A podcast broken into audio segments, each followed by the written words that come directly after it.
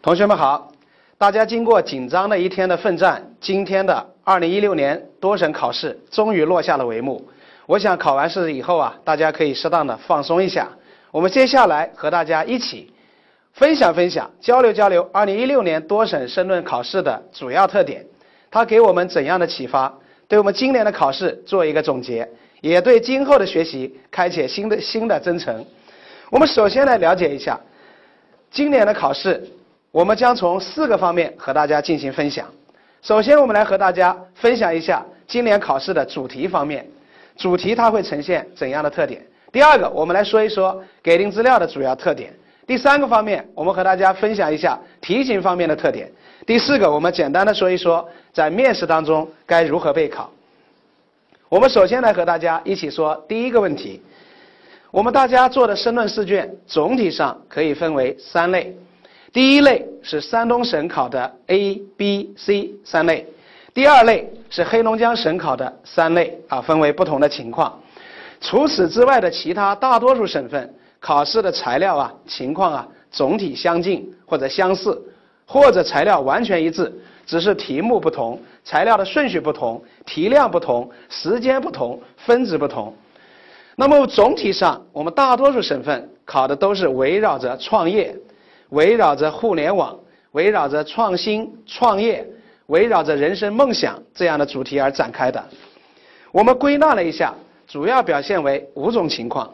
比如说，创业者心中的山为题写一篇文章，这个题考的比较文艺。首先，你得搞清楚创业者心中的山指的是什么样的山。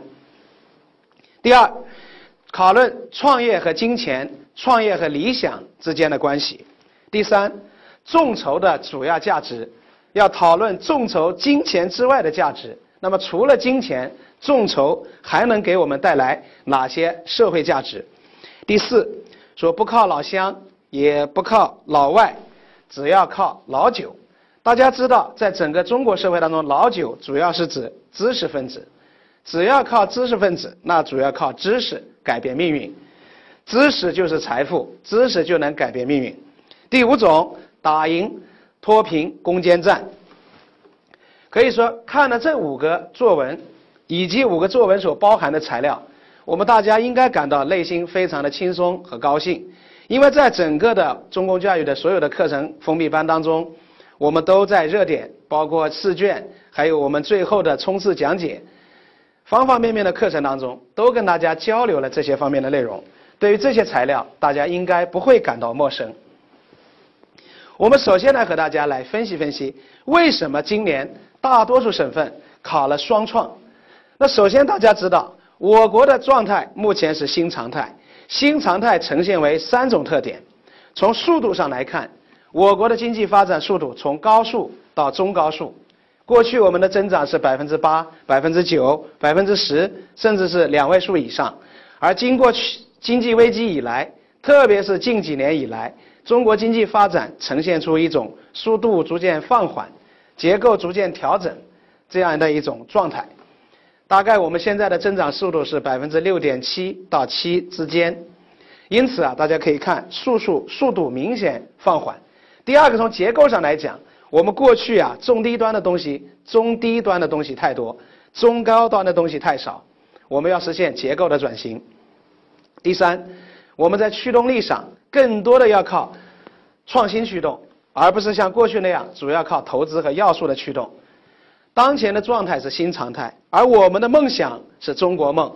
两个阶段的梦想，一是建国一百年，一是建党一百年，分别要实现小康，要实现中国梦。那怎么办呢？我们要靠四个全面，要全面建成小康，全面实现中华民族的创新。而双创是我们当前非常热门的话题，也是解决从中国梦怎么样实现的重要的途径和方向。我们可以从几个维度啊，简单的来理解一下。当时我们在封闭班给大家讲双创这个热点的时候，其实写了五个方面的分论点。大家如果有印象的话，会有一点记忆。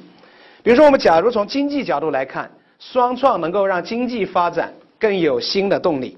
双创让经济的发展有了新的动力。传统的经济主要靠制造业。传统的制造业主要生产的是中低端的商品，大量的通商品生产出来之后无法卖出去，从而形成了大量的产能过剩、产品的积压，并不能形成有效的商品营销。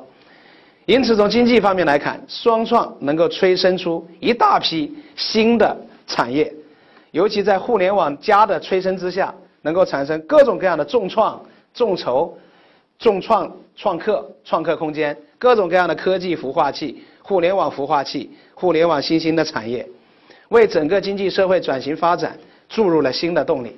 第二个方面，我们可以知道，双创对于社会来讲。由于有了公平的竞争环境，有了公平的竞争机制，双创能够更加激发社会公平，从而使社会公平具备新的条件。从个人来讲，双创能够增加收入、改善生活；双创还能够实现梦想，实现自身的个人价值和社会价值。因此啊，从新一届政府上任以来，中央特别强调双创。